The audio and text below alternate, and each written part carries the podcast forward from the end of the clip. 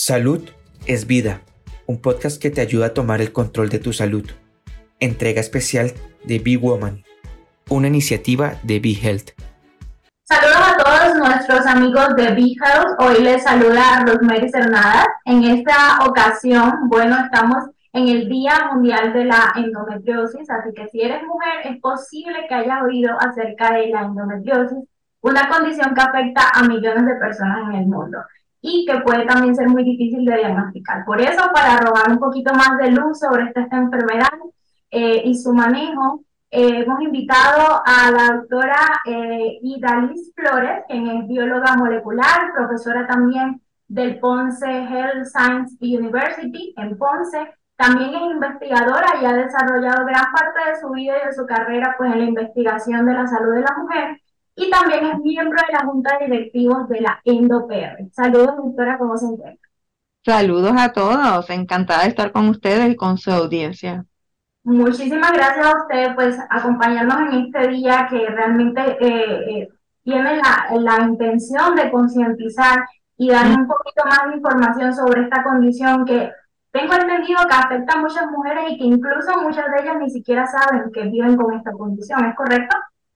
Es correcto, sí, todo debido a que desafortunadamente se normalizan algunos de los síntomas de esta condición, así que vamos a hablar un poquito de eso, de cómo, cómo reconocer los síntomas y cómo no normalizarlos y buscar ayuda médica.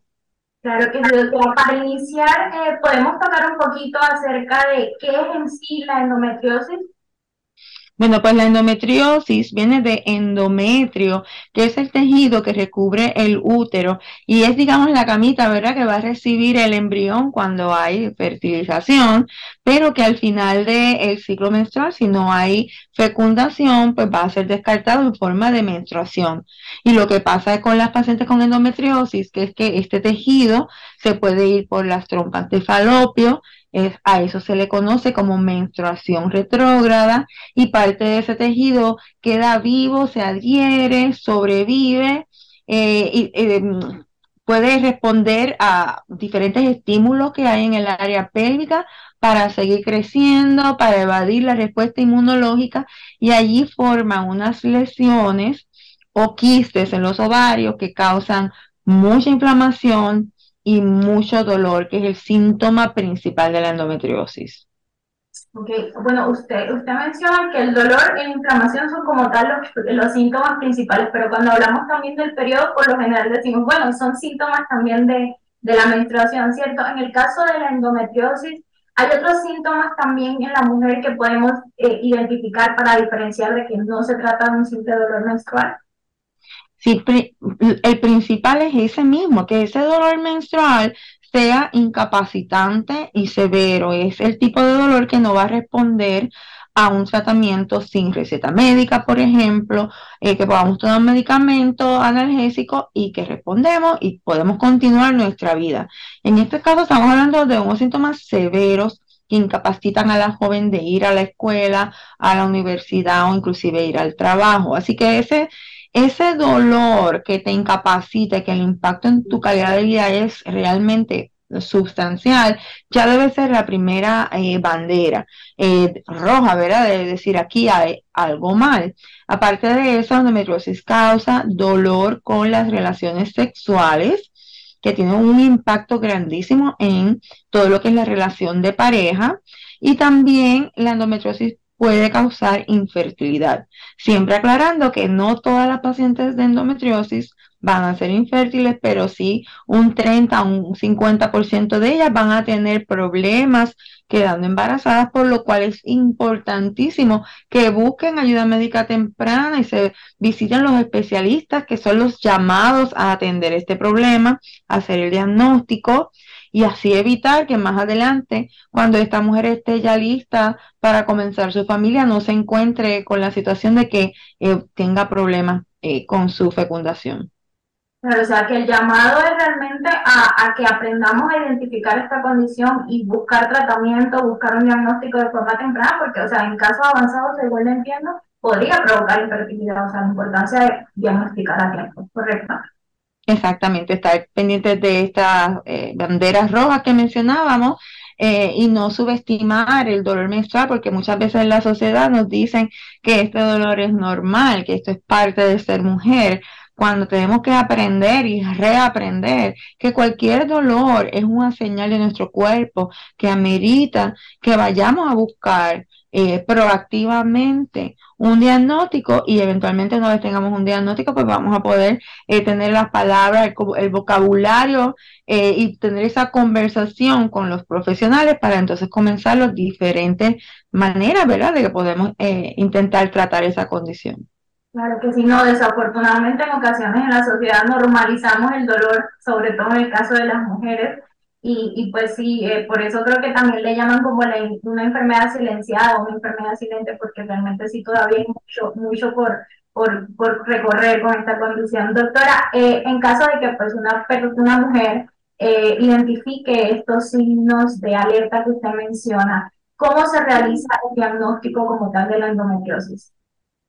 Pues mira, generalmente se entiende que la manera más acertada, más, ¿verdad? Que que, realmente nos dice cuál es el problema es a través de una cirugía que se conoce como laparoscopía en la cual un cirujano, en este caso un ginecólogo o ginecóloga, inserta un tubo a través del ombligo. Este tubo tiene una cámara y esto ayuda a, visibilizar toda el área pélvica para buscar estas lesiones específicas que les mencionaba y que hay que buscarlas por diferentes áreas, debajo del útero, por los ligamentos que sujetan el útero, trompas de falopio, ovario, e inclusive estas lesiones se pueden encontrar en el intestino y la vejiga, causando también síntomas que no son los clásicos, como dolor al evacuar y dolor al orinar. Así que esta es la manera que se entiende que es la primera línea del diagnóstico. Sin embargo, ahora hay una tendencia a nivel mundial entre los expertos que dicen que quizás no hay que correr a hacerse una laparoscopia para hacer el diagnóstico,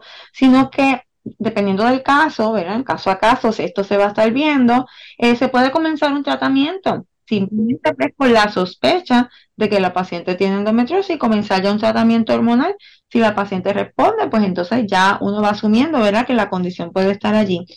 Por, lo importante aquí es que eh, la cirugía se convierta eh, quizás en una sola cirugía que reciba esta paciente eh, cuando sea estrictamente necesario, quizás antes de quedar, que, querer quedar embarazada y evitar que estas chicas reciban tantas y tantas cirugías a veces nos dicen que se le han hecho 3, 4, 5, 8 cirugías y queremos evitar ese número alto de cirugías.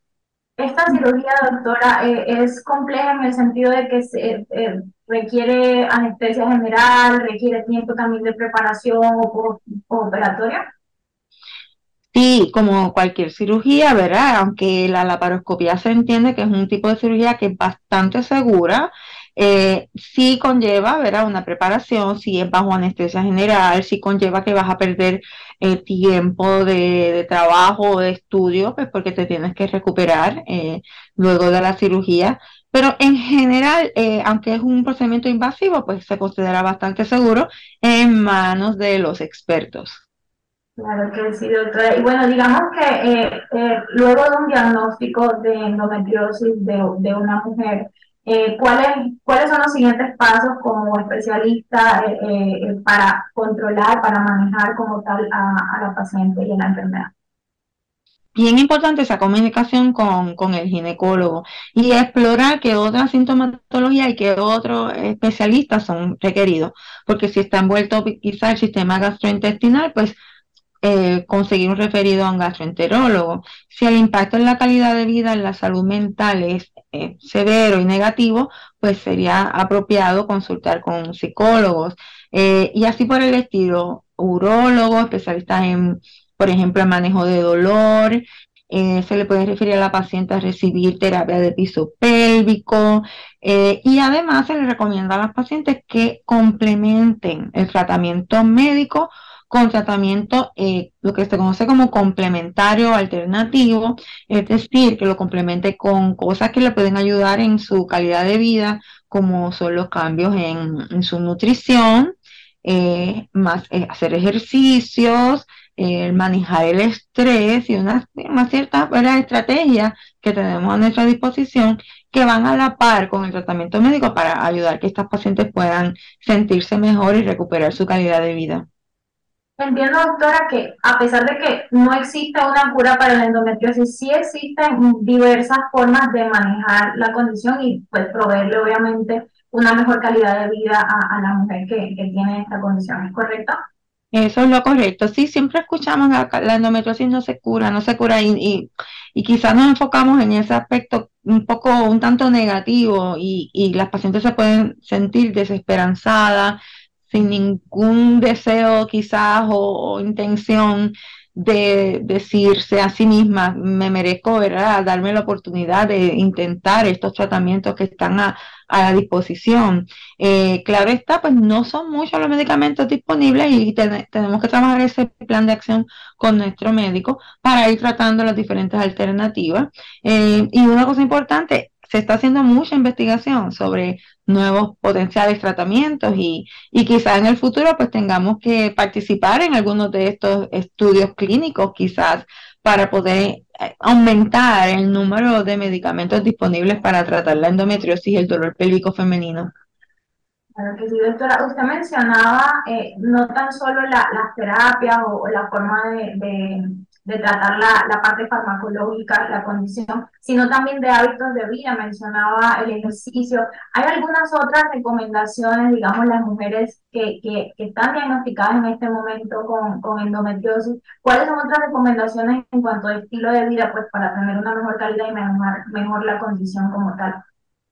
Pues aparte de las que ya mencionamos, nosotros eh, hemos hecho estudios aquí en la Ponce Health Sciences University que apuntan al apoyo social eh, y al apoyo de las parejas y de los familiares como un aspecto bien importante en esa recuperación de la paciente, en ese eh, camino que recorren estas pacientes que es a veces bien tortuoso y es bien importante para ella sentirse comprendida y sentirse apoyada. Así que eh, participar de grupos de apoyo con, donde vas a conocer otras mujeres que están pasando por lo mismo que tú y que de momento tú puedas entender que tú no eres, tú no estás sola, tú no eres la única pasando por estas situaciones y quizás compartir con otras pacientes sobre lo que les viene bien, lo que les mejora, eh, qué médico les ha resultado, qué alternativa eh, médica y no médica les ha resultado, pues de verdad es una cosa bien poderosa y, y lo hemos visto y lo hemos podido demostrar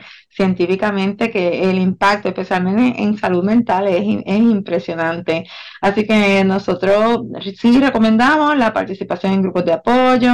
nuestros grupos de apoyo son en, espacios abiertos, alrededor de la naturaleza, ese contacto con la naturaleza.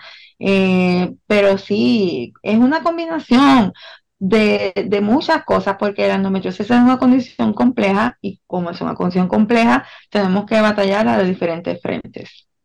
Y tal cual como lo dice usted, no, no es solamente el dolor, hay muchísimo más allá de la condición, el impacto psicológico y, como dice, o sea, requiere un equipo multidisciplinario y, y, tomar de aquí, de allá, de todos lados, pues para también tener una mejor calidad de vida. Eh, doctora, no sé si eh, para finalizar quiere compartir algo adicional, quizá un mensaje para las mujeres que en este momento están escuchando y quizás no tienen mucho con estos síntomas, pero no han sido capaces como de, de tomar eh, esta iniciativa por su salud y dejar de normalizar el dolor, ¿cuál sería como tal el mensaje que quisiera compartir? Pues ese mismo, dolor menstrual que te incapacita, que no, que no permite que cumplas con tus funciones, con tus tareas del diario vivir, no es normal. Hay médicos especializados, en este caso los ginecólogos, si también tienes problemas de infertilidad, hay especialistas en, infertilidad disponibles. Eh, busca de grupos de apoyo que existen, la Fundación Puertorriqueña de Pacientes con Endometriosis, EndoPR, está haciendo encuentros, actividades educativas, eh, seminarios en línea, así que les recomiendo que se unan al grupo de Endometriosis Puerto Rico y que le den like a la página de la Fundación EndoPR para que se puedan enterar de las actividades y participar en el grupo de Facebook y en, Instagram con comentarios, con esas mismas, esas mismas experiencias, compartirlas, eso es sanador. Eh, y así pues se ayudan unas a otras y de, verdad el impacto es bien importante. Claro que sí, muchísimas gracias doctora, no solamente por acompañarnos acá, sino también por toda su labor gigantesca, eh, por tal de eh, el enfoque, el objetivo de darle una mejor calidad de vida a estas mujeres. Muchísimas gracias por compartir todos sus conocimientos desde Big Health. A todas las mujeres que nos han estado escuchando hasta el momento, la información es clave. No normalicemos el dolor hoy en el Día Mundial de la Endometriosis. Hasta luego. ¿Te gustó el contenido? Recuerda que puedes seguirnos en tus redes sociales favoritas. Búscanos como Big Health PR y no te pierdas nuestras actualizaciones.